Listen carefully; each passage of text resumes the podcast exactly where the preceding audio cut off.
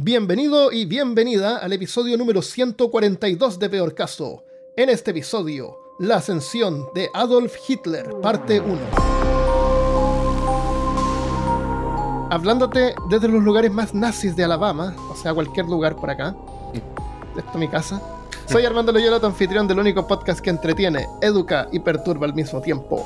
Junto a mí esta semana está Christopher Kovacevic. Señores, haremos una cosa y solamente una cosa. Matar nazis. Wow. Matar nazis. Los nazis acá es como cuando recién se crean los nazis, entonces son chiquititos. ¿Cómo los van a matar? Son chivis nazis. Son bebés nazis. Son bebés nazis. Eh, guten Tag a todos los que están escuchando este podcast por primera vez. Les tengo que advertir que hablamos sobre temas serios, pero sin seriedad. Así que se los advierto. Saludos a los villanos eh, frecuentes o peor casianos, como se quieran llamar. Hay una disputa ahí. Y gracias también a los que soportan el podcast. Si consideras peor caso como un recurso valioso, tú también puedes colaborar en, en patreon.com slash peor caso. Hay otras Gracias formas también. Muchas gracias. Sí, gracias por soportar, aguantarnos. Nuestras madres no lo hacen. Eh, hay otra forma de soportarnos también que las vamos a mencionar al final. Eh, este episodio está basado en el libro Auge y Caída del Tercer Reich de William Shearer, que este librote que tengo acá, bueno, es una versión compacta, porque originalmente venía en dos tomos. En dos tomos. Eh, es bien interesante el origen de, de la información de este libro que les voy a contar tal vez en un video después. El- y también el Mein Kampf de Adolf Hitler, que es su diario, que no lo tengo, pero se puede encontrar en PDF por todas partes. Ujú. Y otros artículos, páginas, memes y francamente cosas que se me ocurran. Así que eso es el contenido de este episodio. Muy bien. Y además les anuncio que tenemos un concurso esta vez. Vamos a regalar nada menos que 100 millones de marcos. ¡Millones! 100, 100 de esos. Nunca un, un podcast había regalado tanto de algo. Vamos a regalar 100 millones de marcos alemanes de 1923 para recordar la existencia del, único, del último año de la República de Weimar. La República Bien. de Weimar es el segundo Reich de Alemania, que se creó brevemente luego del fin de la Primera Guerra Mundial, que se considera el primer Reich. Ujú. Son 10 billetes de 10 millones cada uno para 10, mill- para 10 afortunados.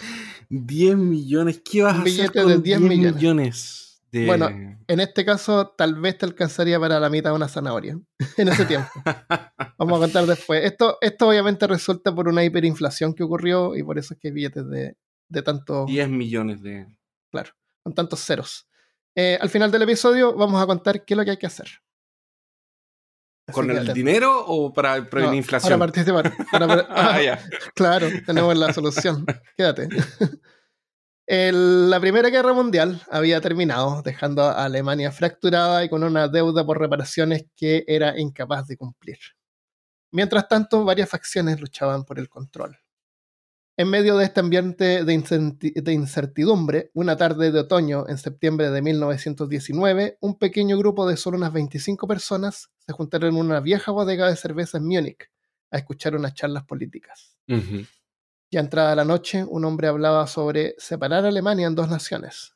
Y en eso, un joven que había entre la audiencia se alzó y con furia le hizo saber que una Alemania unida era la única forma de recuperar la gloria del imperio germánico. O como había dicho Christopher antes que se cortara la luz. Una Alemania unida jamás será vencida. Exacto. Porque eh, grabamos por 30 minutos y se cortó la luz y aquí estamos de nuevo. Sacar el episodio esta vez. Hay fuerzas que quieren impedirlo, pero vamos a luchar hasta el final. Son los nazis. Son los nazis. claro. El organizador del evento quedó sorprendido con la energía y elocuencia del joven visitante y luego se le acercó para darle un panfleto e invitarlo a unirse a su pequeño grupo, el Partido de Trabajadores Alemanes. Un modesto partido que luego sería conocido como el Partido Nazi. El misterioso joven se llamaba Adolf Hitler, futuro líder de ese mismo partido y Führer del Tercer Reich alemán, responsable de incontables crímenes contra la humanidad. Cuando Hitler se unió a este partido, Christopher, ¿Ya? lo vamos a contar en detalle todo esto después. Era el miembro número 7. Eran 7 pelagatos. Eso era. O sea, O sea, que, o sea que la reunión que había en el galpón era como uno hablando Cinco No, no era, no era una, no era una reunión del partido, era una reunión política. Habían Ah, varios gente, había ya, varias gente, entre ellos este tipo que estaba tratando de promocionar su partido. Pero vamos a contar esto en, en detalle después. En detalle, ya. Va, va a ir en- sí, esto es como una introducción nomás. Para saber así que fue, ese fue el momento en que él se unió a ese partidillo. Em, para saber cómo diablos pasó todo esto, vamos a tener que regresar, viajar en el tiempo, al comienzo, cuando Adolf nació. Así que prepara la máquina del tiempo, ponla en el 20 de abril de 1889. Pam, pam, para, pam, pam, pam, pam. Tan, tan, tan. Bueno, viajamos, estamos en el pasado ahora, estamos en la ciudad de Blumenau, en Australia. No, perdón, Branau, en Austria. A unas tres cuadras de aquí está el río Inn, y al otro lado el primer imperio germánico, conocido por su gente fanática de la cerveza. ¿Sabes por qué se llama Alemania? No, no tengo idea porque sea. Porque, porque le gusta la cerveza, porque Ale es un tipo de cerveza, ale, ¿no es cierto? Y manía, Alemania. Y también le Maníaco gusta, por la ale. claro, por eso es Alemania. También le gustan las salchichas. Y por eso se llama 18 Germanía, porque Ger es salchicha y manía. Ah, claro, seguro. ¿Eh, ¿Ya eres salchicha? No. 18 años antes de, del, de 1889, donde estamos ahora, Otto von Bismarck, líder del estado de Prusia, uno de los más grandes entre los amantes de las salchichas y cervezas, se unió, unió estas pequeñas naciones bajo una sola bandera de color negro, blanco y rojo, con una cruz de Malta como símbolo. Con una salchicha al medio. Con una salchicha en medio. Con dos salchichas cruzadas. Eh, entonces él fue y le preguntó eh, a todos los que les guste la salchicha y la cerveza, unámonos en una sola Una sola nación. nación y podemos disfrutar salchicha y cerveza para siempre. Exacto. Juntos. Oye, eh, Christopher, no hablemos tan fuerte porque al otro lado, en el otro cuarto, hay una mujer dando parto. ¿Qué hora es? S- eh, 6 y 25. De 25 ya. En cinco minutos más van a ser Adolf.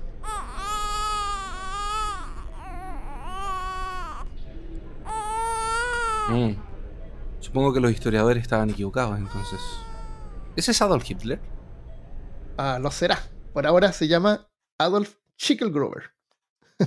porque No, muy- ese- no, no, es- no- no intimida tanto como Hitler. No, no, es un bebé, Schicklgruber. Ese era el apellido de su padre eh, hasta este momento. Adolf fue el tercer hijo del tercer matrimonio de un oficial de aduanas llamado Alois Schicklgruber y Clara Pols. Alois, como hijo legítimo, o sea, el padre de Adolf, por 39 años había llevado el apellido de su madre porque su papá no lo reconoció. Hasta que en 1876 alguien encontró a su padre en un pueblo por ahí, eh, Johann Hedler. Estaba viejo, ya de 85 años. O sea, era común tener hijos y como la mayoría no, no, sobre, no pasaban la niñez, eh, no, no lo reconoció. A lo mejor lo ok. reconocían cuando ya tenían 13, así como que ya sobrevivieron. Ahora voy a gastar energía en ir a, ir a la iglesia y inscribir el, el apellido. Sí. Así que de 85 años, por suerte, eh, le ayudó a adoptar su apellido. En ese tiempo los registros eran en iglesias, no habían instituciones del Estado, no hay, no hay registro civil. Así que todo, cuando uno nace los, son registros baptismales. Bueno, de hecho, la gente que quiere sacar su ciudadanía por bisabuelo y cosas así, tienen que ir a la ciudad natal, descubrir dónde nació esta persona, ir a la parroquia y pedirle el certificado de nacimiento allá. Ahí está. Y a veces, como vamos a ver ahora, que esto ya lo grabamos, pero adelantándome un poco, eh, el gran problema es reconocer a los que esa persona es la misma persona, porque por ejemplo, mi bisabuelo se llamaba Antun Kovacevic. Solo que cuando la forma en que está escrito Antun y Kovacevic en su pasaporte eh, croata, no es el, o yugoslavo o croata, dependiendo de dónde haya salido, no es el misma forma que fue inscrito cuando llegó a Argentina, ni cuando pasó a Chile. Entonces, si yo quisiera ir atrás de mi nacionalidad croata, yo tendría que demostrar que Antun realmente es mi antepasado, que es yendo bus- y buscar como esta... una iglesia. Claro, busca, buscarse porque el, el pasaporte lo tenemos, entonces como ir a este lugar y demostrar que ese Antun que salió de allá fue el mismo que llegó acá, por mucho que se llamen diferentes. Claro, exactamente. Sí, eso pasa, los apellidos cambian.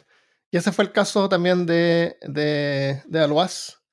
Eh, aparentemente todos los, los, curas son medio sordos. Anotó el apellido Hitler con D como Hitler. Pero al menos ya no era Chickel Gruber. Eh, aparte de Hitler o ¿Qué significa nuggets de pollo? claro. Aparte de Hitler o Hitler, otros descendientes de la misma familia llevan apellidos como Hutler, Hitler y Hitler con doble T y con Y. Y como dice Christopher, eso pasa mucho cuando la gente se mueve de, de un continente a otro. Cuando llegaban acá los inmigrantes, algunos en, de, a propósito se americanizaban, o sea, Sí. sus apellidos alemanes para que sean mejores, más fáciles de pronunciar, porque si no te enajenas. Te No, y peor que eso, es como que el, el- el- el- la gente de aduana, la gente que decía, era como, llegabas y decía, eh, ¿cuál es tu nombre? Eh, no sé, eh, Frederick Afnudagstu. Le ponían, ah, Federico Santos, ya pase. Claro, exactamente, o sea. El, es, es chistoso porque tú también podrías elegir cómo llamarte. si- También. cambiar el nombre. Exacto. Bueno, el nombre Hitler o Hiedler se cree que proviene de la palabra Hute con doble T, que significa cabaña, así como Pizza Hut, hut que significaría entonces el que vive en una cabaña. Sí, Adolf que vive en una cabaña. Porque es multimillonario, entonces tiene una cabaña en ese tiempo. O, o puede ser pariente del rey del todavía. crimen de Tatooine. Java de Hut. Claro, también. Eh, Java Hut significa el que vive, el Java, el que vive en una cabaña. Eso. Una cabaña El- grande porque él es muy grande. y- Sí. Eh, Schickelgruber, por otro lado, significa valle elegante y es un apellido común austriaco, así que a final de cuentas le favoreció porque él, siendo nacionalista alemán, porque no era alemán, era austriaco, eh, le convenía no tener un apellido tan austriaco, más, más común como Hitler. Eh, Adolf, el tercer hijo de la pareja, y su hermana Paula, la quinta, fueron los únicos que sobrevivieron la niñez, porque en ese tiempo la niñez era algo que había que sobrevivir Sí. como hoy algunos sobreviven en la escuela o el colegio. Los padres de Hitler eran familiares lejanos, algo común entre parejas de ese tiempo. En el caso de ellos compartían el mismo bisabuelo, así que para casarse habían tenido que obtener una dispensión episcopal, que es como un permiso especial.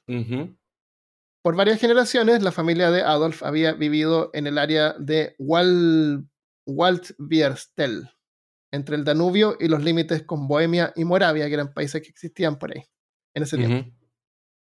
Hoy en día son partes de la República Checa. Era un lugar de pequeños pueblos de campesinos tercos y pequeñas granjas rodeadas con montañas y bosques. Por el lado de la familia de su madre tenían un buen pasar, vivían en un lugar estable, mientras que la familia del padre solía moverse de pueblo en pueblo y cambiaban de trabajo con frecuencia los ascendientes del padre porque el padre era, trabajaba en la aduana toda su La vida. aduana. Exacto. Adolf creció más apegado a su madre, porque su padre era estricto, lo castigaba con frecuencia, lo golpeaba y también golpeaba a su perro y era horrible. Una terrible persona. No, imagínate. A los seis años entró a una escuela pública, pero a su padre le encantaba cambiarse de casa, por ahí mismo, por el mismo área de Linz que se llama. Así que cuando Adolf tenía 15 años ya se habían cambiado de casa siete veces Siete veces. y habían estado en cinco escuelas diferentes. Horrible. Si su padre no le estaba castigando, ah, eso ya lo dije, eh, bueno, le golpeaba a su perro. Tal vez por eso a Hitler le gustaban tanto los perros. Sí, puede ser. O sea, además pues, le gustaban los animales. Eso y todos los cambios de casa y escuela fueron moldeando la personalidad del joven Adolf. Es que era como para ser diferente a su papá. O sea, si su papá le pegaba a los perros, él como que no, él los iba a amar. Muchos perros. Eh, entonces, cambios frecuentes afectan el bienestar socioemocional de los niños y afectan su desempeño en los estudios. Sin poder cultivar amistades, Adolf encontró la paz leyendo libros de guerra y de historia de Alemania que su padre tenía. Que la historia de Alemania es muy pacífica también. Entonces, También. ah, encontró paz en esas cosas. Es como. Claro. Completando la enseñanza básica y a los 11 fue enviado a la escuela secundaria privada de Linz. En ese tiempo donde la mayoría se quedaba, algunos completaban la enseñanza básica. Eh, esto era como ir a la universidad, entonces fue un gasto que el padre tuvo que hacer, pero lo hizo con la intención de que él se convirtiera en funcionario público claro, para que carrera trabajara en las aduanas. Claro, exactamente. O sea, una carrera del Estado son siempre estables, son buenas carreras.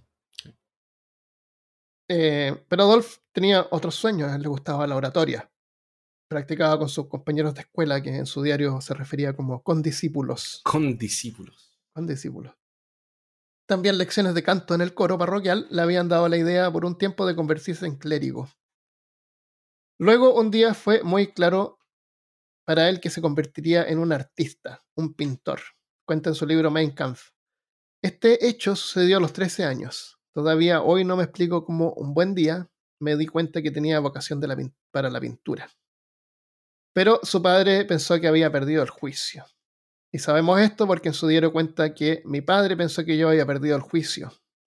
O tal vez que no hubiera oído bien su pregunta. Cuando comprendió, sin embargo, que no había entendido mal, cuando misma llegó a formarse, a veces, el errado criterio de considerar a Austria como un estado alemán. Eso no lo leí mal, es así como aparece, pero en alemán. Así que con más rabia. Eh, el, el, libro Mein Kampf, que es el diario que él escribe, que se llama, que significa Mi lucha, está, ahí tiene varias partes que están mal escritas. Es difícil de leerlo. Incluso Mussolini, el, el, líder italiano, el fascista italiano, no dice que nunca lo pudo terminar. Y este tipo de escritura fue en parte porque muchos subestimaron las ambiciones de Hitler. Nunca pensaron que alguien con ese nivel, de educación, claro, iba a poder llegar a, hacer. Eh, Era como, ah, déjalo, déjalo. Pues déjalo ahí. Es como unos chistes. Tal vez cuando eh, eh, era como cuando él pintaba y le llevaba los dibujos a la mamá y le decía, oh, qué lindo Hitler, vamos a ponerlo aquí en. Su madre no le llamaba Hitler. sí, Poniendo a Adolfito. Adolfito, lo vamos a poner aquí en el refrigerador, en la puerta del refrigerador. Oh, mire qué lindo es el dibujo. De, Seguro que, sí. Él tuvo la convicción de que.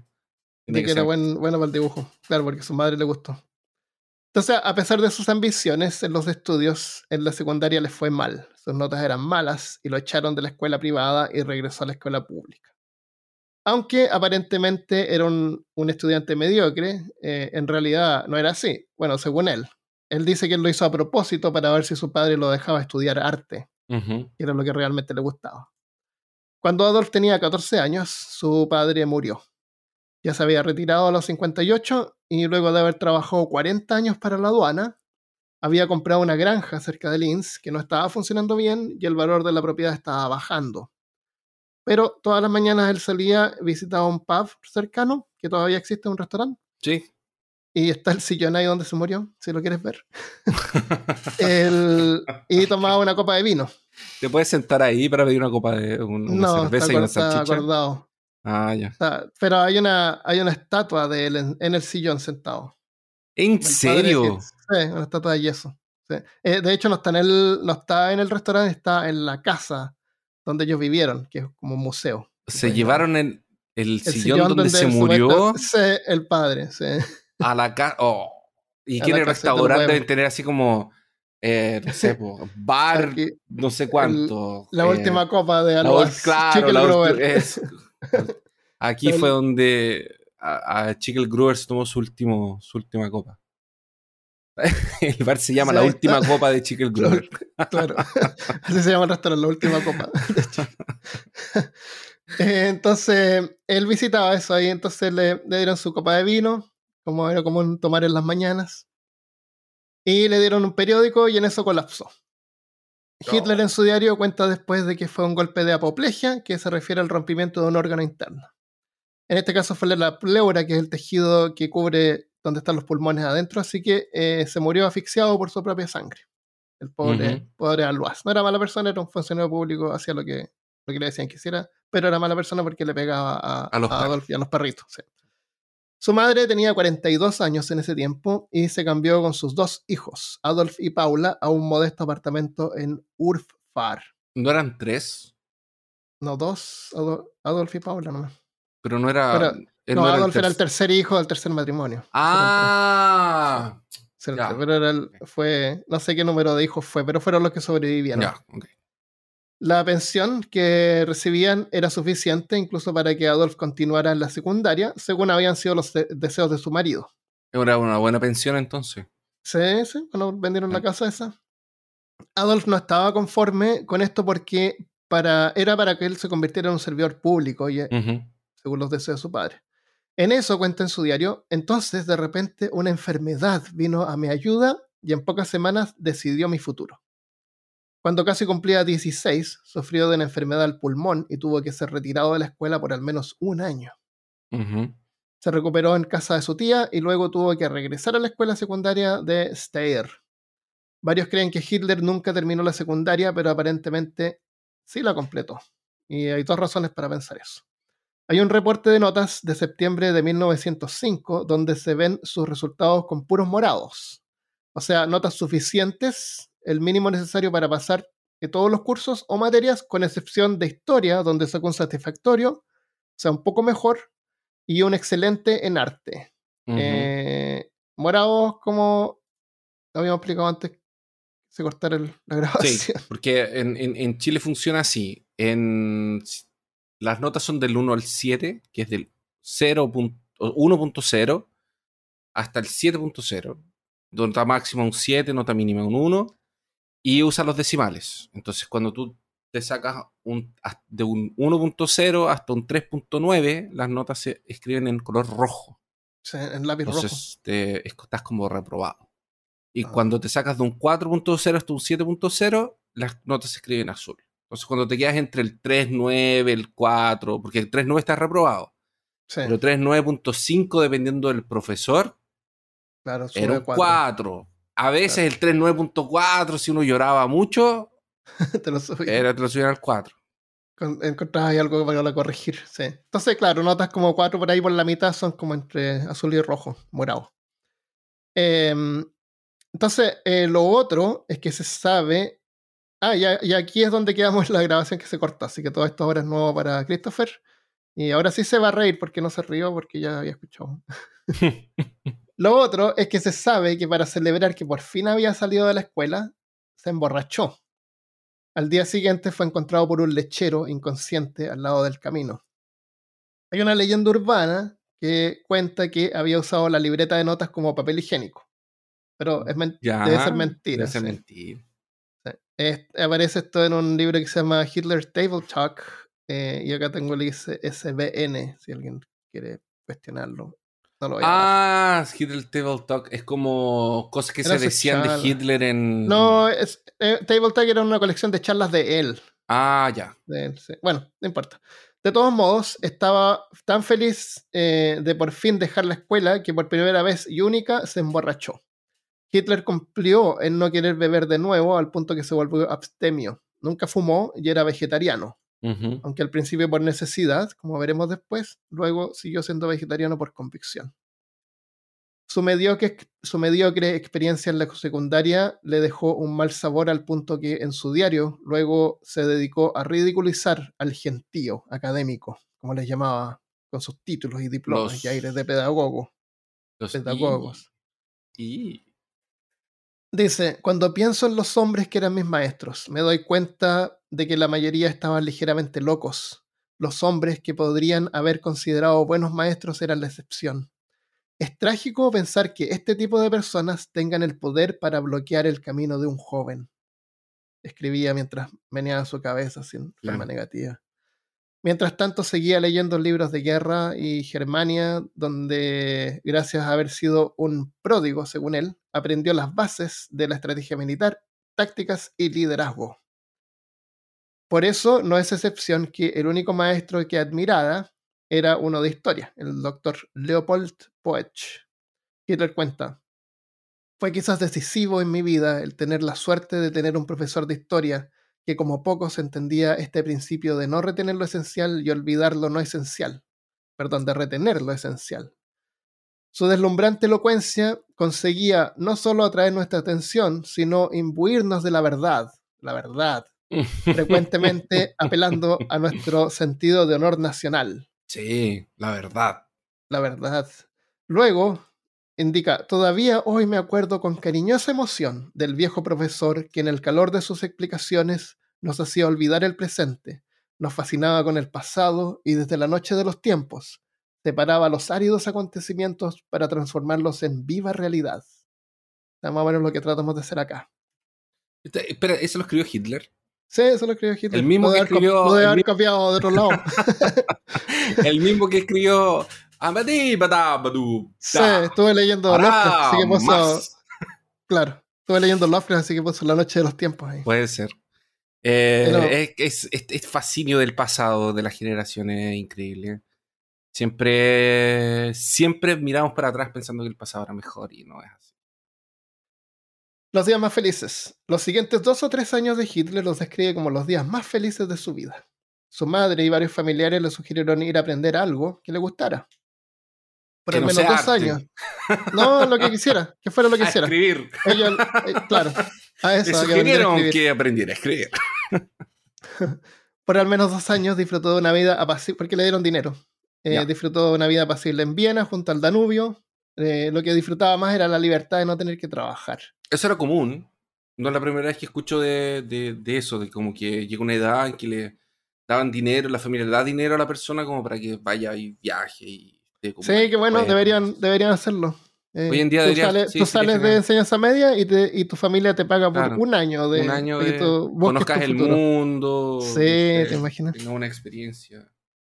Y por ahí, por, la, por el, mismo, el mismo país, pero claro. que te den un año, un año sabático así como para ordenar tus ideas y aprender. Sería genial. Tener el dinero para poder hacer eso.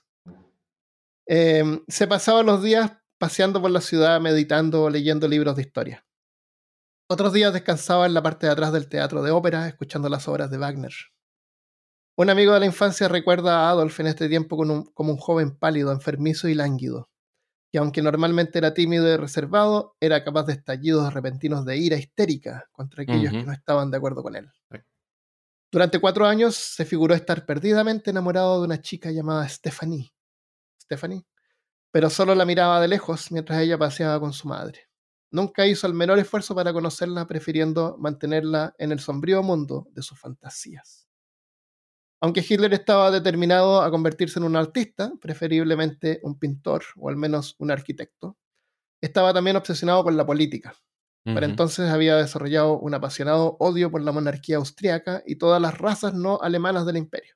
Carajo. Con la misma pasión, a pesar de ser austriaco, sentía un apasionado amor por todo lo que era alemán. ¿Mm? ¿Tú sabes qué hace una persona que, le gusta la política y el arte al mismo tiempo? Ah, ¿Es un chiste? No, sí, más o menos. Ah, la política y el arte sí, se convierte en Hitler. Porque a él le gusta la política y el arte. No, hacen charges, hacen charts. ¿Charts? Ah, charts. es que son estos como eh, portadas o. Por ejemplo, en Francia son súper conocidas portadas como ridiculizando. Eh, ah, ya, ya sé, sí, tienes razón. Claro, el o diario, cómics de tres o cuatro cosas haciendo. Ajá. Entre chiste y verdad, pero sí, yo, cierto, cierto. yo conozco. Trabajan en la película Matt. Claro, trabajan en la revista Matt. Eh, en Francia son súper como eh, importantes en de hecho, eh, las portadas hoy en día con esas charges aparecen hasta aquí en Brasil y en Chile, en todos lados. Y yo conozco incluso un tipo que se dedica a eso, que es un periodista que hace charts, que hace, que hace cómics con política y está súper envolvido en política también. Sí, son interesantes eso y siempre tienen un montón de simbolismo y cosas. Sí, son súper. Y, escritura y el sombrero con, unos textos que simboliza tal cosa. Hay que estar en ese momento y entender el, el periodo en que están hechos para poder entender el chiste. Entonces, pero no, Hitler no hizo eso. Podría haberlo hecho. Eh, a temprana edad se había convertido en lo que sería por el resto de su vida, un fanático alemán nacionalista. Es que él, él no, tampoco era una persona con mucho sentido del humor. Entonces. Ah, no, no tenía sentido del humor. entonces no podría haber hecho eso. Sí, de todas maneras. Exactamente. Eh, se suscribió a la librería de educación para adultos en Leeds y se unió a la sociedad del museo donde tomaba prestado libros en grandes cantidades. Estaba siempre rodeado de libros, entre los que sus favoritos eran sobre historia y mitología de Alemania. En octubre de 1907, cuando tenía como 18, intentó entrar a la Academia de Bellas Artes de Viena. Tomar el examen de admisión era su primer paso para cumplir sus sueños de convertirse en pintor. Pero sus esperanzas se desvanecieron cuando sus dibujos fueron insatisfactorios, insuficientes para pasar la prueba de admisión. Lo intentó de nuevo el siguiente año, pero entonces sus dibujos eran tan pobres que no eran ni siquiera suficientes para tomar la prueba. Eso fue devastador para el joven, joven Adolf, que estaba absolutamente convencido que tendría éxito. Qué terrible después de haber tratado tanto. Peoró? No sé, eh, tengo, voy a tratar de ponerlo en el video aquí si es que tengo tiempo, si no lo puedo compartir en Instagram después. Imágenes de bosquejos de Hitler, porque las pinturas de él eran, eran ok, el bosquejo, eh, súper pobre. Ya. Eh, no sé qué habrá pasado, a lo mejor está un poco desalentado ya. Eh, según su diario en Mein Kampf, Hitler solicitó una explicación al rector de la academia. El caballero me aseguró que los dibujos que había enviado indiscutiblemente mostraban mi incapacidad para la pintura y que mi habilidad obviamente estaba en el campo de la arquitectura. Para mí, dijo, la escuela de pintura de la academia estaba fuera de discusión. El lugar para mí era la escuela de arquitectura. El joven Adolf estaba inclinado para aceptarlo, pero finalmente nunca intentó matricularse. En realidad no le interesaba la arquitectura. ¿Por qué la arquitectura? Porque la mayoría de las cosas que él pintaba eran edificios. Ajá, que era probablemente lo que él tenía como más enfrente. Como salía a la calle y pintaba edificios. Claro, le encantaba dibujar edificios. Eh, habían pasado tres años cuando recibió noticias de que su madre estaba muriendo de cáncer. Ah, vamos a hablar más de su arte más adelante. Pero ahora, disculpen la interrupción, pero su madre murió. Tuvo que regresar a, a Lynn sin nada. dice, eh, ¿cómo es? Es eh, interrumpimos la, programación, la programación, la programación actual para informarles que la mamá de Hitler murió. Oh, murió, murió de cáncer. Tuvo que regresar a Linz eh, Adolf sin nada. En Navidad de 1908, cuando Adolf tenía 19, su madre murió y fue en 1908. 1908. ¿Y él tenía? 19. 19. 19 años. Su madre murió y fue enterrada junto a su madre. La tristeza de poder de perder a su querida madre fue algo que le y aquí y aquí anuncio que este es contenido totalmente nuevo para Christopher porque es tercera vez que intentamos grabar esta parte. La primera la primera vez eh, no me gustó, así que lo reescribí. Creo que quedó mejor. Pero esto es, nuevo también para Christopher. La tristeza de perder a su querida madre fue algo que le acompañó por el resto de su vida. En su diario, luego escribió que había honrado a su padre, pero amado a su madre. Décadas después, Hitler mostró gratitud al médico familiar, Edward Bloch, por haber atendido a su madre. El hecho de que el doctor Bloch fuera judío nunca fue algo que le molestara a Hitler. Es más, luego que asumiera el poder en 1933, Hitler le permitió emigrar con su esposa de Austria a los Estados Unidos, un privilegio permitido para muy pocos judíos eh, en ese tiempo. O sea, algunos elegidos, algunos judíos les permitieron salir. Y uno de ellos fue el doctor. El, no sé por qué, porque será porque me gusta Lovecraft o porque lo tengo que mencionar en este episodio, de alguna manera. Claro. Pero me acuerdo cuando Lovecraft perdió a su madre, a Lovecraft le causó un, desapego, una, la, medicina perdió credibilidad para él, ¿te acuerdas? Sí. Él, por eso es que él nunca iba al doctor y al final se murió de cáncer él mismo. Él pensaba más o menos que los doctores con sus medicinas la habían matado. En cambio, Hitler, eh, al contrario, él seguía admirando y le dio y agradeció al doctor y se dio cuenta, eh, o sea, era un poco más pragmático en ese sentido. Claro, sí, sí, es verdad. lo admiró y aceptó eso y no, nunca tuvo ningún problema con la medicina ni nada. Yo creo que, ay, en el, yo sé que esto va a sonar mal y que va a haber gente que me va a querer tirar. Oh, oh, oh, oh, oh, oh alert. Alert. Pero Lovecraft tiene cara de ser así como un niño mimado. Sí, mucho más, eh, mucho más, eh, eh, mucho más como, es como, es como, porque inmaduro, era inmaduro, inmaduro hasta grande, sí. nunca maduró. Nunca maduró, nunca maduró. Le, Entonces, le, echó la, le echó falta una guerra, como lo que se tuvo que ir a la guerra después. Más, pero por ejemplo, él era, o era la mujer que lo cuidaba, o era la mamá, pero siempre había alguien así como cuidándolo, como que era frágil. Pero él era, es una persona que, que vivía en este mundo de fantasía, pues él escribía fantasía. Y, apreciamos lo que él hizo por la forma en que él era, hizo eso, pues, fue lo que hizo. Igual que Howard.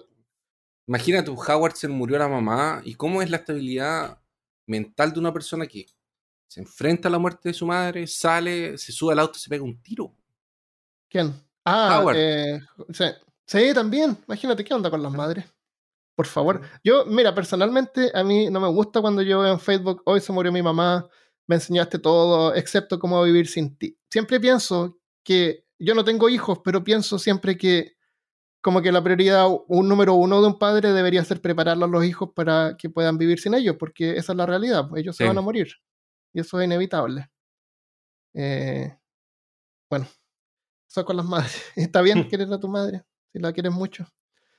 Eh, en una entrevista a Block en 1941, ¿cierto? una entrevista después cuando él estaba en Estados Unidos, el doctor recuerda a Adolf como el hombre más triste que había visto cuando su madre murió. Clara Hitler adoraba a su hijo. Ella le permitía hacer su propio camino siempre que era posible. Admiraba sus acuarelas y dibujos y apoyaba sus ambiciones artísticas en oposición a las de su padre. O sea, tienes tu razón en eso eh, de que seguramente le encontraba todo bien. Y eso, eh, eso es malo también. Que, todo lo que hace tu hijo está bien y está perfecto y es lo mejor del mundo. Eh, entonces no, no tenía, no tenía una referencia de nosotros, que lo criticara. no. Exactamente. No tenía una referencia de nada. a costa a costa de lo que le costaría a ella. O sea, a pesar de que no sería capaz de asegurar un sustento, ella quería que el joven Hitler fuera feliz haciendo lo que le gustaba. Sí. Y murió sabiendo que Hitler hasta ahí era una buena persona. Hasta ese momento. El Adolf, y este es el periodo, pasamos del periodo más feliz al periodo más triste. Adolf ya tenía 19 años y los próximos cuatro años serían los más tristes de su vida. No tenía un oficio, detestaba el trabajo manual y nunca había intentado ganarse un peso. Aún así, se despidió de su hermana y su tía y declaró que nunca regresaría hasta que haya conseguido el éxito. Después regresó como con dos mil hombres, marchando por la ciudad con banderas nazi. Lo conseguí. con tanque. Llegó arriba un tanque. Llegó arriba un tanque así, sentado. Claro. mira, hermana. Mira, Paula. Mira, mira. Tengo un tanque ahora. Con una valija llena de ropa en mi mano y una voluntad indomable en mi corazón, me fui a ah. Viena, escribe. este tipo se cree Alexander, tiene un complejo de Alexander increíble. Es como... ¿Quién es Alexander? Alexander de Magno.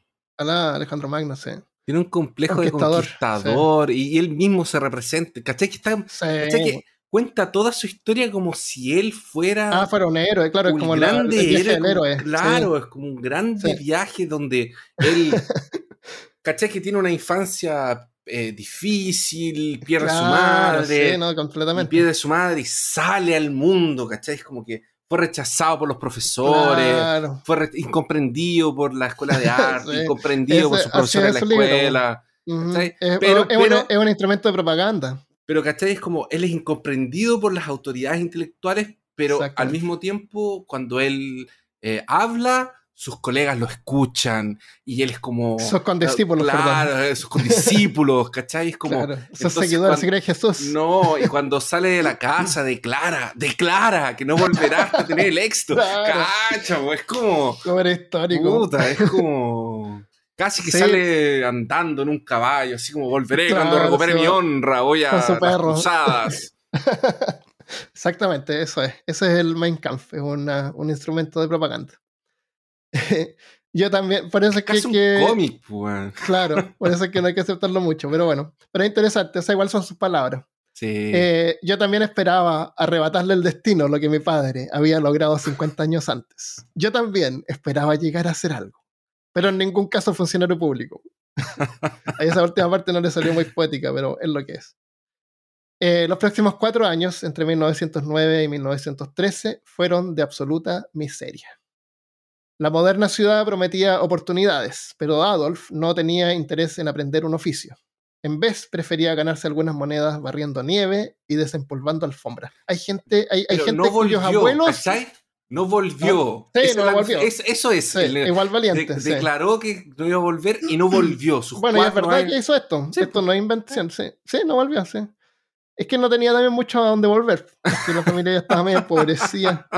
Pero igual, eh, hay, hay, hay abuelos o bisabuelos de gente hoy en día cuya, cuya vereda fue, fue barrida, por, Adolf Hitler. y cuyas alfombras fueron em, desempolvadas, porque en ese tiempo sacaban la alfombra y les pegaban con una sí. cosa para desempolvarla. Sí. Ay, no tenían aspiradora. No tenían aspiradora, había que desempolvar afuera. Oye, Armando, hay un. Hablando de abuelos y bisabuelos, interesante que lo dijiste. Esto no tiene nada que ver con lo que. O sea, tiene que ver, pero es peor caso. Entonces aquí hay Ya, cosas sé, que puedo aparecen. lo que quiero. Eh, el otro día estábamos conversando con la Sinara, la Segunda Guerra Mundial, y estábamos hablando de unos cómics de Maus, estábamos hablando de un montón de cosas, y ella me estaba contando que en Alemania, porque ella tiene parientes en la Alemania, y estaba, me estaba contando que por ahí por los años... Putz, no me acuerdo en qué año fue, pero fue la tercera generación. Estaban los abuelos, que fueron los que participaron en la Segunda Guerra, Después tuvieron los hijos, que fueron niños durante la guerra, hijos de, los militares, y después estaban los nietos. Entonces, en un momento, los nietos, cuando empiezan a, a- a- Cuando toda esta cuestión de la Segunda Guerra, de los nazis, los campos de concentración y todo eso, como que vuelve a las escuelas, vuelve a todo, le empiezan a cuestionar a los abuelos dónde estaban ellos y qué estaban haciendo durante la Segunda Guerra. Entonces, es- para, para ver si eran nazis. Claro, porque Ah. la gran defensa de muchos de los eh, soldados rasos eh, para hacer lo que hicieron, activar, por ejemplo, Ah, el tipo que apretaba el botón de la cámara de incineración, o el guardia Ah, que ya. llevaba a los prisioneros adentro del... Esos era tipos, su trabajo, ¿no? eh, estoy siguiendo órdenes. Claro. No, es que yo no odie- tenía nada que hacer, no podía hacer nada. claro. Estoy siguiendo órdenes. Y no Entonces- podían hacer nada, pues, o sea, si se, si se salían los mataban. Exactamente, pero, pero de ahí viene como el sentido justiciero de quien no fue de la... de la- porque, porque estamos hablando de los nietos, pues los nietos no estuvieron Sí. en la guerra. Correcto. Entonces ellos cuestionaban, oye, ¿qué estabas haciendo tú? ¿Dónde estabas? ¿Qué hacías? Así como, como para saber cuál había sido la participación, por Ah, qué lo habían hecho. si, era- si su padre era malo o no. Claro, su abuelo. Su Eh, abuelo, su abuelo, su abuelo era abuelos, malo los no. Claro. Entonces encontré interesante, lo encontré súper interesante sí. eh, porque es como es la generación que no, porque los papás no Claro. cuestionaban, porque ya bien, porque fueron parte de la época de transición entre guerra y paz. Te daría un poco más, más gusto si supieras de que no estaba de acuerdo con, Claro. con el nazismo, claro. Pero al contrario, a lo mejor muchos encontraron que sí, su padre gu- guardaba colecciones. Abuelo. Su abuelo, claro, tenía cajitas con orejas y. Claro, claro. Y con. No, de hecho, en, en el- los museos de. la- la- porque la Sinara fue un museo de un campo de concentración. Y no solamente habían pijamas de personas judías, sino que hay pijamas de negros, de homosexuales y de testigos de Jehová. Y todos tenían diferentes colores. Todos te- eran diferentes, pero todos estaban en campos de concentración. ¿Y los demás sexuales eran de colores? ¿Sí, con- ¿De, la, de arcoíris? No, porque eran de eran las líneas. pues. Eso es moderno, po, eso es moderno. Ah, el arcoíris es una ah. cosa nueva, en ese tiempo no era así. Pero sí, tenían, sí, tenían pijamas diferentes. bueno, O sea, pijamas, Eh, esas ropas horribles que les daban. sí, claro, eran como pijamas, porque eran las líneas. Claro, no, no creo que haya sido la intención de que acá tenés su pijama y aquí tenés su pantufla Claro, de claro, conejito. eso. No, tampoco No, creo era- que haya sido como que llega al campo de concentración, póngase su pijama y Claro, su- su acá, acá voy a andar con pijama todo el día. ¿De qué se quejan tanto? No, eran las ropas que les daban, ¿no? son ropas de prisioneros. Que eran de materiales, de materiales pencas, así, así, Nada, delicados, y por eso parecían sí, pijamas. sí. Exactamente. Eh, bueno, entonces, eh, quedamos en que el desempolvo. Pero ahora Hitler está, es una persona que barre nieve, desempolva la alfombra y se gana, se gana sus monedas para comer ese día. Ujú. Por eso es que digo que era eh, se tuvo que volver eh, eh, vegetariano porque la carne no le daba. Eh, algunos días de más desesperación trabajaba de jornalero. Jornalero es alguien que trabaja en construcción y te pagan por el día. ¿no? Ujú. Ya tú vas ahí ya a pilar esas rocas allá. O ayudando a cargar y descargar vagones de tren en la estación. Estaba buscando ahí cómo ganar un poco. Arrendaba un cuarto amoblado hasta 1909 cuando ya no fue capaz de pagar la renta, lo echaron. Así que los siguientes cuatro años los pasó viviendo en pensiones o cuartos para gente desamparada mientras comía en ollas comunes. O sea, esta igual es una experiencia que él pasó. Sí. Lo cual, en mi opinión, debería hacer una persona un poco más sensible, ¿no? Más apegada hacia el sufrimiento humano. En su diario escribió, para mí Viena, la ciudad que para tantos es el epítome del ino- inocente placer. Un patio de recreo festivo para los juerguistas representa, que para los juerguistas representa, y lamento decirlo, simplemente el recuerdo vivo del periodo más triste de mi vida. Todavía hoy esta ciudad no puede suscitar en mí más que pensamientos funestos. Para mí, el nombre de esta ciudad decadente representa cinco años de penuria y miseria. Cinco años en los que me vi obligado a ganarme la vida. Pobrecito. Pobrecito. Tenía que trabajar. Para ganarse Yo la sé vida. que hay imagínate. mucha gente que nos escucha Horrible. trabajando. Y hay gente que tiene que Oh. trabajar. Pobrecita y- gente que tiene que trabajar. Terrible. Primero como jornalero y luego como pequeño pintor. Una vida verdaderamente, verdaderamente miserable que nunca alcanzó para saciar ni siquiera mi hambre diaria, cuenta él. Hambre que le llevó al extremo de tratar de encontrar, que, no, que, nunca le llegó al, que nunca llegó al extremo de impulsarlo a tratar de buscar un trabajo regular. Él era un burgués de clase alta, y de nuevo me, me- me imagino así como a, a Lovecraft. Y este miedo de recaer en las filas del proletariado, de los trabajadores manuales, fue algo que se contradice con, su espíritu, con el espíritu o supuesto espíritu del Partido Nacional Socialista nazi. O sea, él estaba en contra de ganarse, de, de convertirse en, en trabajador, pero él era el líder del Partido de Trabajadores, ¿me entiendes? Eh, es como que se contrapone. Pero igual, de alguna manera, a través de la propaganda, logró, es algo que logró explotar a su favor. En su diario nunca cuenta que lo odiaba el trabajo, seguramente. Seguramente nunca le dieron la oportunidad. Aún así, aunque no da más detalles a qué se refería exactamente como pequeño pintor, si es que era pintor de pintura o a lo mejor pintaba, pintaba paredes y ángulos, indica que para 1909 y 1910 había mejorado su situación y ya no necesitaba trabajar como obrero. Para Ujú. entonces indica estaba trabajando como pequeño dibujante o pintor al agua. Mira. Da igual, logra, logra seguir su- sus sueños Sí, y de sí. convertirse en pintor. Es como yo que me quiero convertir en podcaster. De alguna manera, logra, si- sigue, sigue tratando de hacerlo y logra ganarse lo suficiente sin tener que trabajar en, en trabajos de, de labor. Sí. Eh, se estaba ganando la vida vendiendo pequeñas pinturas de edificios famosos de la ciudad, como la catedral, la ópera o el tea- teatro, que son edificios bien bonitos. Ajá. Eh, a veces estas las copiaba de postales, o sea, compraba las postales y ahí dibujaba así los cuadros más grandes Sí. y eso los vendía. Eh, sus pinturas, si tú miras las pinturas, la mayoría son, se ven así como medias forzadas y sin vida, como bocetos de arquitecto principiante indica el autor William Shearer. William era. eh, no, estoy seguro si, si él- no estoy seguro si era judío, pero logró escapar de, de Alemania. Entonces le tiene bronca a Hitler y por eso de repente escribe de él en forma negativa, siempre. No Sí. en forma así como neutral. Eh, y las personas que a veces incluía, que incluía eran tan malas que recordaba las de una tira cómica. Yo personalmente, mirando las fotos, que las voy a poner ahí, después las compartan. Bueno, pueden buscar fotos, eh, arte de Hitler. Yo creo que es más que suficiente como algo que un turista puede comprar así de recuerdo, una tienda o restaurante, así como para poner en las paredes. No, a lo mejor es- a lo mejor no es arte que va a poner en un, un museo, como no es, no es como un arte que va a estar en un museo en una exposición, pero un arte decorativo suficiente para eso. Las figuras humanas cuando aparecen son súper básicas, deformes, eh, las piernas son cortas, como que no le da mucha importancia a eso. Sí. Eh, me recuerdan a mí esos bosquejos cuando tú vas a ver que están construyendo un nuevo edificio y sale como el bosquejo del edificio con los árboles y salen personas en el edificio, son siempre como unas líneas, son como súper básicas, súper estilizados. Mira, ¿Estás yo viendo estoy, imágenes de yo estoy viendo, yo estoy viendo imágenes y te digo que este sujeto con un poco de instrucción hubiera llegado bien lejos.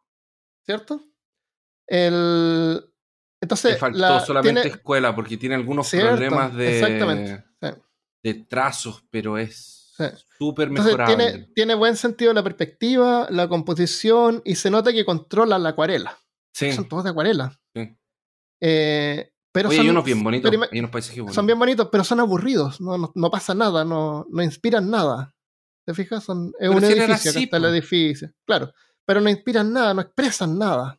Eso ¿Por es. qué no era así? Pero como tú dices, en ese tiempo estaba desarrollando la técnica. Porque tú primero desarrollas la técnica y después, cuando ya manejas eso, tú puedes comunicar algo. no, Entonces, pero de verdad, yo como- creo que con él, si él, si él hubiera podido entrar a la academia, habría sido un gran artista. Yo creo que sí. A lo mejor no un gran artista, pero un artista. Suficiente Sí, para ganarse la vida vendiendo. Entonces es como que no pasó la etapa de aprendizaje. Sí. Sí. Eh, eh, en el libro Hitler y el, poder, y el poder de la estética, que me gustaría tener, sale que en el 2002 se le pidió a un crítico de arte moderno, o sea, no de arte moderno, de un, un crítico contemporáneo de arte, que revisara alguna de las pinturas de Hitler sin decirle quién las pintó.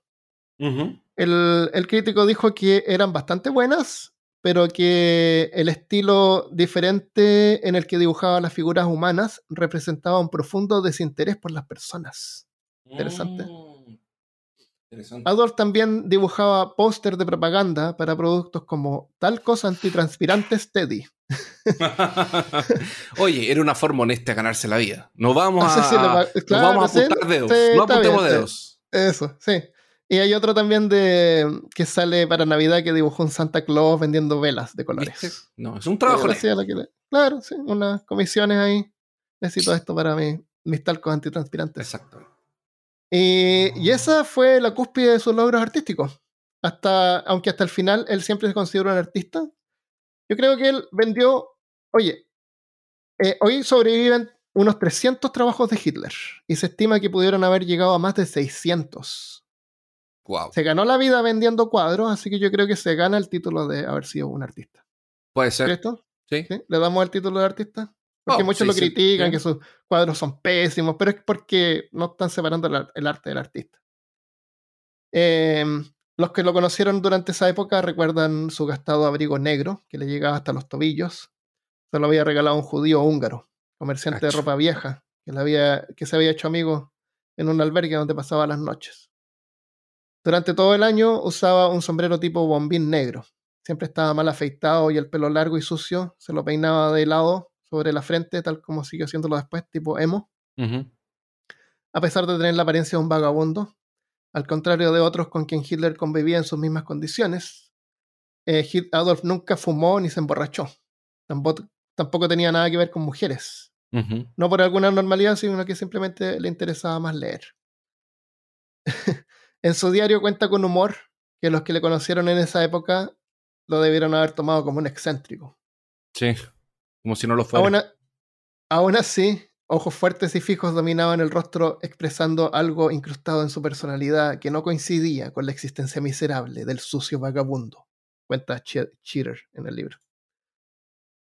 El idealismo de Hitler. Mientras que Hitler va- vagabundeaba por las calles de Viena vendiendo pinturas, el ambiente político se volvía cada vez más inestable. Por cientos se acercaba la Primera Guerra Mundial. Por cientos, por cientos de años, una minoría de germanos austríacos había gobernado sobre un imperio políglota de unas 12 nacionalidades y había estampado su lengua y cultura alemana en él. Pero desde mediados de 1800 su control se había comenzado a debilitar y las minorías ya no podían ser asimiladas. Alemanes estaban perdiendo el control. Los italianos se habían esparcido y en 1867 los húngaros habían ganado igualdad con los alemanes bajo la llamada monarquía dual. Comenzando el siglo XX, los diversos pueblos eslavos, los checos, los eslovacos, los serbios, los croatas y los demás exigían igualdad o al menos autonomía nacional. ¿Qué se creen estos croatas alzados? Malditos croatas. mugrientos. Malditos croatas. La imagen del imperio germánico ya no correspondía a la, a la identidad nacional. Ya no era cerveza y salchicha solamente.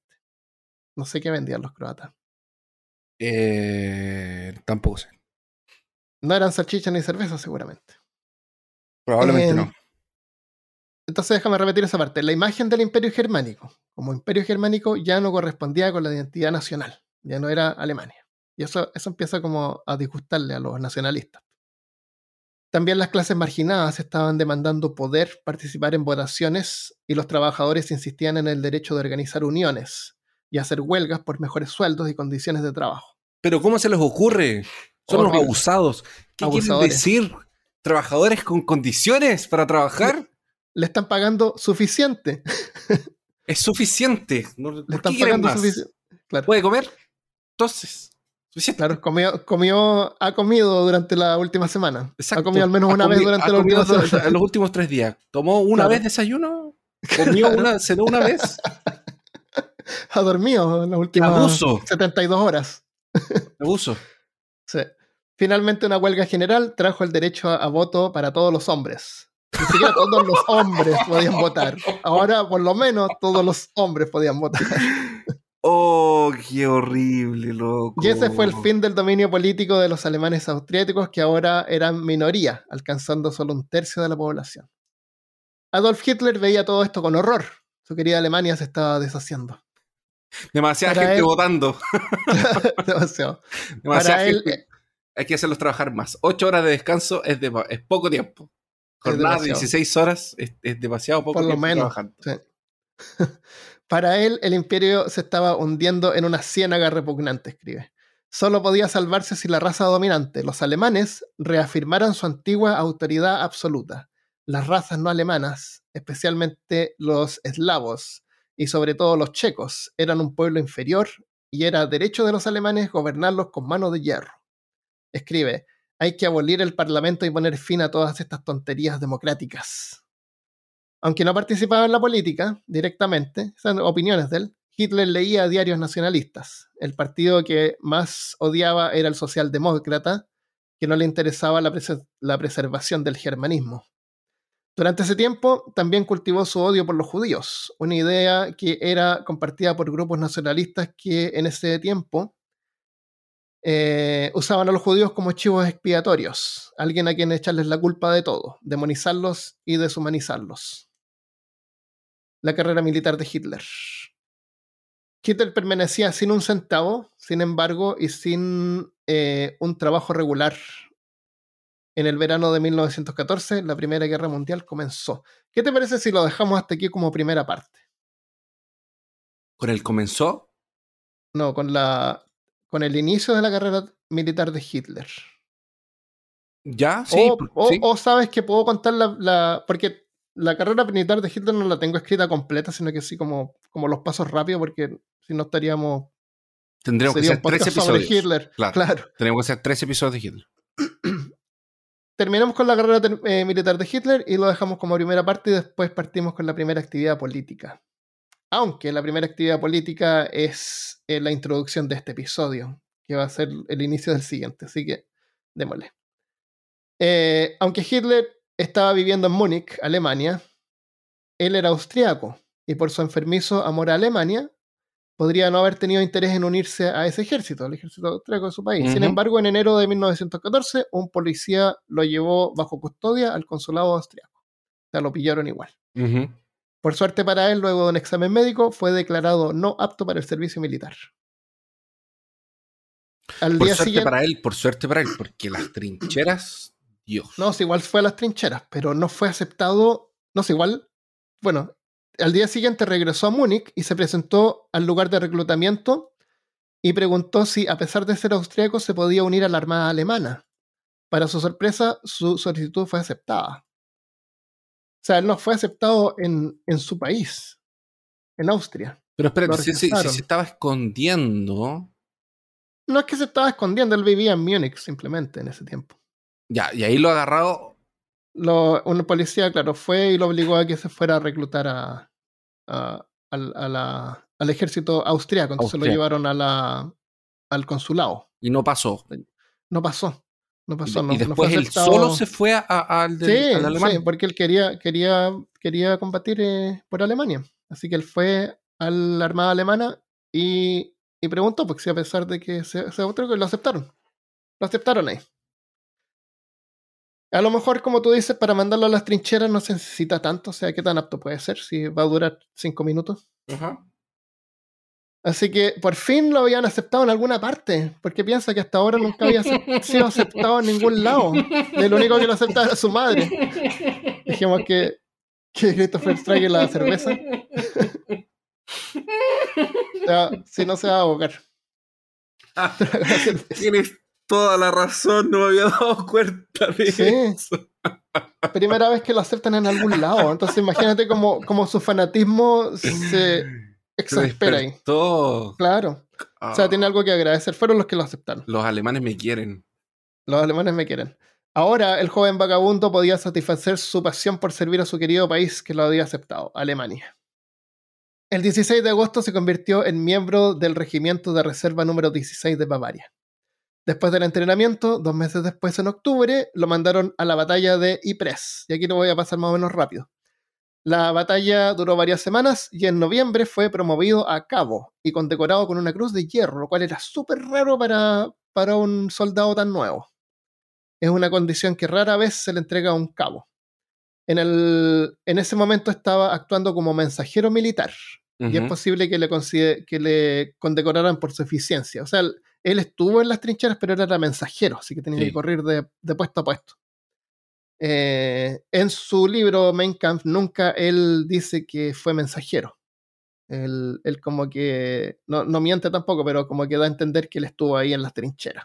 Es como lo más, lo más difícil. Lo más valiente, lo más difícil. Pero ser mensajero igual es correr esquivando el fuego eliminó, yo creo que igual era... ¿Tú viste la... Esta película de es ¿La película que está tomada en una sola toma? Esa, supuestamente Es buenísima.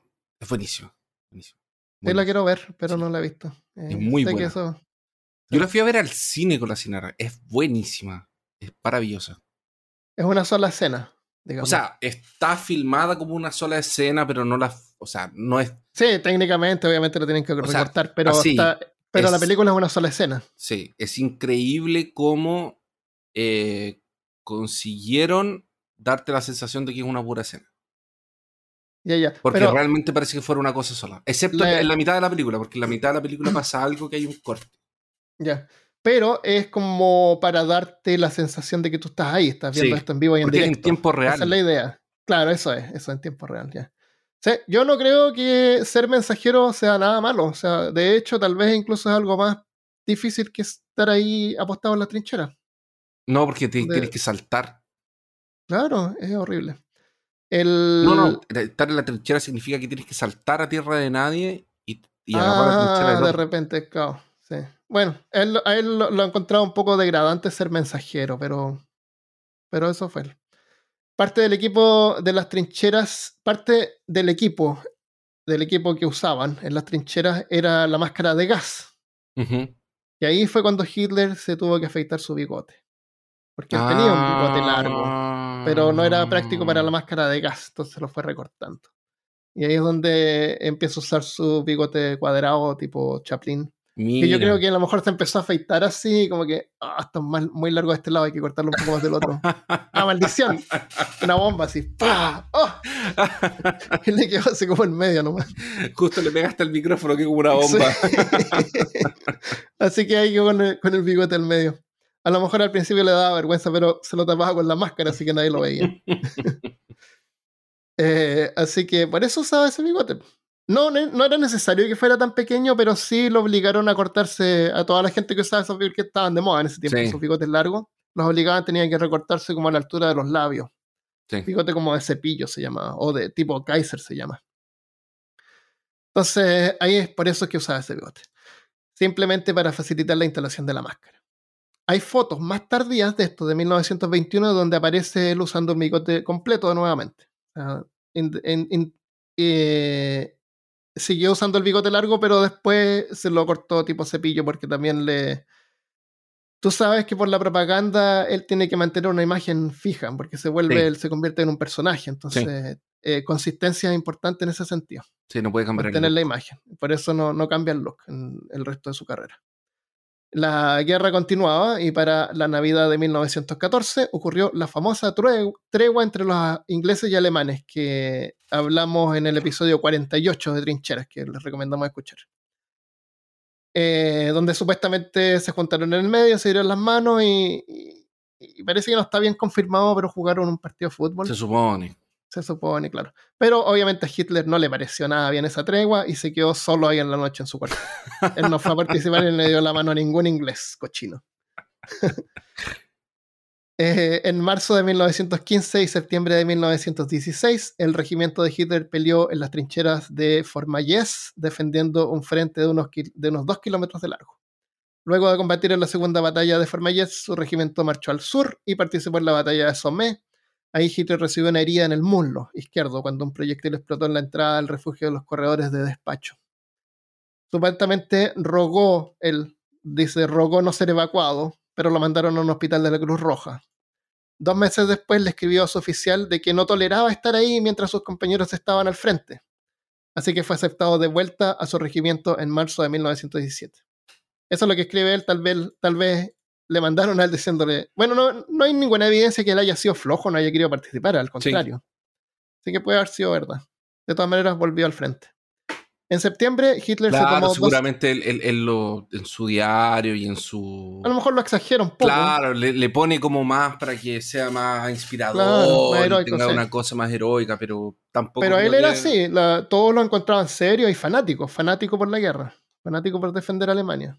No, no se tomaba nada en broma y todo, mientras todos bromeaban, él no. En septiembre, Hitler se tomó dos semanas de vacaciones en Berlín. Cuando regresó a su regimiento en, a su regimiento en octubre de 1917, se movió a Champagne. Ahí se emborracharon con Champagne. Medio año después, en mayo de 1918, Hitler obtuvo un diploma de regimiento, que era un certificado a los veteranos de su infantería, y también le dieron una insignia por la herida en su, en su muslo por la valentía. Ok. Hitler salió con dos eh, cruces de Malta. Hitler seguía corriendo, llevando mensajes bajo fuego enemigo, y se ganó ahí la segunda cruz de hierro, cruz de hierro se llama, que las vistió con orgullo hasta el final de sus días. En agosto de 1918, la ofensiva alemana se detuvo. El 8 de agosto, el día en el que el general Ludendorff, líder de la Armada Alemana, llamó el día, el día más negro de la Armada Alemana, las fuerzas de los aliados contraatacaron. A fines de agosto, Hitler fue enviado a Nürnberg para un enfrentamiento especial para convertirse en operador telefónico. Ahora le enseñaron a contestar el teléfono. A mediados de septiembre se tomó, porque andaban con unos teléfonos móviles, parece, en ese tiempo. A lo mejor eh, eran teléfonos, pero a lo mejor transmitían así como, como códigos, eh, ¿cómo se llama eso? Eh, código Morse. No sé, no sé, o a lo mejor eran teléfonos, eran teléfonos. Bueno, a mediados de septiembre se tomó otras vacaciones en Berlín y luego regresó a las líneas. Su regimiento fue derrotado la noche del 14 de octubre cuando un ataque de gas enemigo dejó a Hitler casi ciego. Su visión comenzó a regresar en noviembre, pero no era suficiente ni siquiera para poder leer un periódico y él no estaba seguro si iba a poder ver de nuevo en ese momento. Quedó ciego como si fuera una telenovela, Christopher. Quedó ciego. Todas las telenovelas antiguas que alguien quedaba ciego por un tiempo. Claro en la guerra había terminado. después volvía a la. Después, ya no era ciego. Después eh, lo traicionaban. Después. Exactamente. Perdía una mano. Después le ponían la mano de otra persona que moría. después de tener mano. Claro, el doctor Frankenstein, que era un, doctor alemán. Exactamente. le puso una mano de. No, eso no pasó. Alemania había perdido y Adolf Hitler estaba medio ciego y devastado por la derrota y por lo que él consideraba el infame Tratado de Versalles. O sea, Alemania, la guerra terminó, Alemania se rindió, terminó rindiéndose, pero no fueron, no fueron los alemanes los que se rindieron, fueron unos traidores que firmaron el, la, rendición. Sí. O sea, él y su ejército no, no perdieron. si, la guerra hubiera durado un poco más, hubieran ganado. Hubieran ganado. Esa era la visión que tenían. Em, su visión progresivamente regresó a la normalidad y Hitler recuerda el tiempo de la guerra como los mejores de su vida. O uno de los mejores de su vida. Cacho. Eh, la primera actividad política de Adolf Hitler. ¿Qué te parece entonces si lo dejamos hasta aquí? Me parece. Y en el siguiente episodio contamos la primera actividad política y el inicio del partido nazi. Como final de la Primera Guerra, pausa. Claro. Y eh, también el, algo que se llama el Putsch, que fue como una toma de, gobierno que trató de hacer. Eh, cuando fue enjuiciado, fue a la cárcel, escribió el libro, regresó y al final se convirtió en el Führer. ¿Cómo? En el siguiente episodio. De peor caso. En seis meses más. No. no, la otra semana porque está escrito. 2023. 2023. Es la fecha. ya es tiempo. no. Así que ya, eh, dejémosla acá. Espero que, que, les haya gustado. Muy interesante. Sí. Me gusta porque es una persona realmente que partió de la nada, no es así como que, ah, este Hitler no, este era el hijo de un, de un militar, de un militar, alemán y, ya. Y fue. O de un político, era príncipe. exactamente. Aquí anoté fin primera parte. Ya, entonces, em, contemos acá qué es lo que hay que hacer para el concurso si tú te quieres ganar 10 millones. 10 millones. 10 millones de francos. Eh, a ver, ¿qué hay que hacer? ¿Qué son 10 millones de... ¿Para qué tener un millón de dólares cuando puedes tener 10 millones 10 de francos? millones, claro. Los 10 afortunados van a tener billetes de 10 millones en sus casas.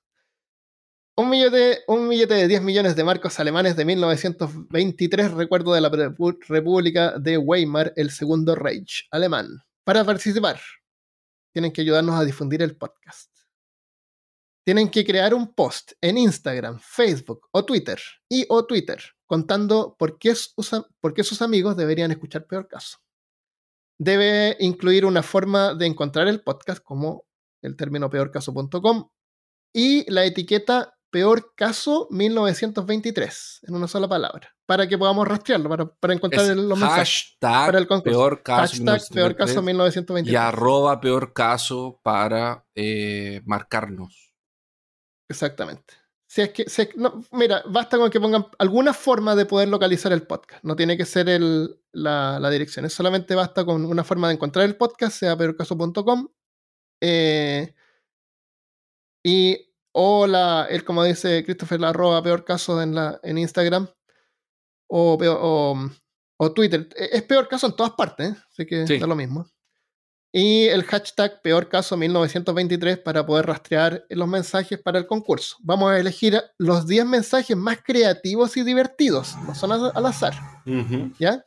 Vamos a elegir los más creativos y divertidos, los cuales los vamos a compartir. Vamos a hacer esto en YouTube seguramente. Así que pueden incluir imágenes o videos si quieren. ¿Por qué sus amigos deberían escuchar peor caso? Vamos a anunciar los ganadores el 28 eh, de marzo de 1922. O, sea, el último lunes del mes, sí, hay un mes, sí. El último lunes del mes. En el premio incluye también, por supuesto, un sticker de peor caso. Claramente. Van a revisar un billete de 10 millones de francos más un, sticker, de peor caso. Sí. Eso es. Em, eso es todo lo que tenemos por ahora. Eh, tenemos algunos saludos para, para mencionar. Veamos rápidamente. Bueno, le quiero dar las gracias a todos por la paciencia, porque este episodio lo estaba ya preparando hace como varias semanas atrás y siempre me faltaba más tiempo porque estaba leyendo esto y lo encuentro tan interesante y después no, pero hay tantas cosas que hay que explicar y es súper complejo. Eh, y siempre me meto, me meto en este tipo de cosas. Pone, pone ¿cómo se llama? Calígula también. ¡Ay, qué interesante Calígula! Hagámoslo en episodillo. Oh my god. Eh, Con Rasputin también. sí, Rasputin igual. Así que hay que tener más cuidado con este tipo de cosas. Si nos quieren mandar audio, pueden hacerlo directamente desde la página de peorcaso.com. En Anchor se pueden mandar mensajes de audio. Si nos envían un audio ahí, lo vamos a publicar. O también puede ser por email a peor, eh, peorcaso.gmail.com. Pueden mandarnos lo que quieran por ahí.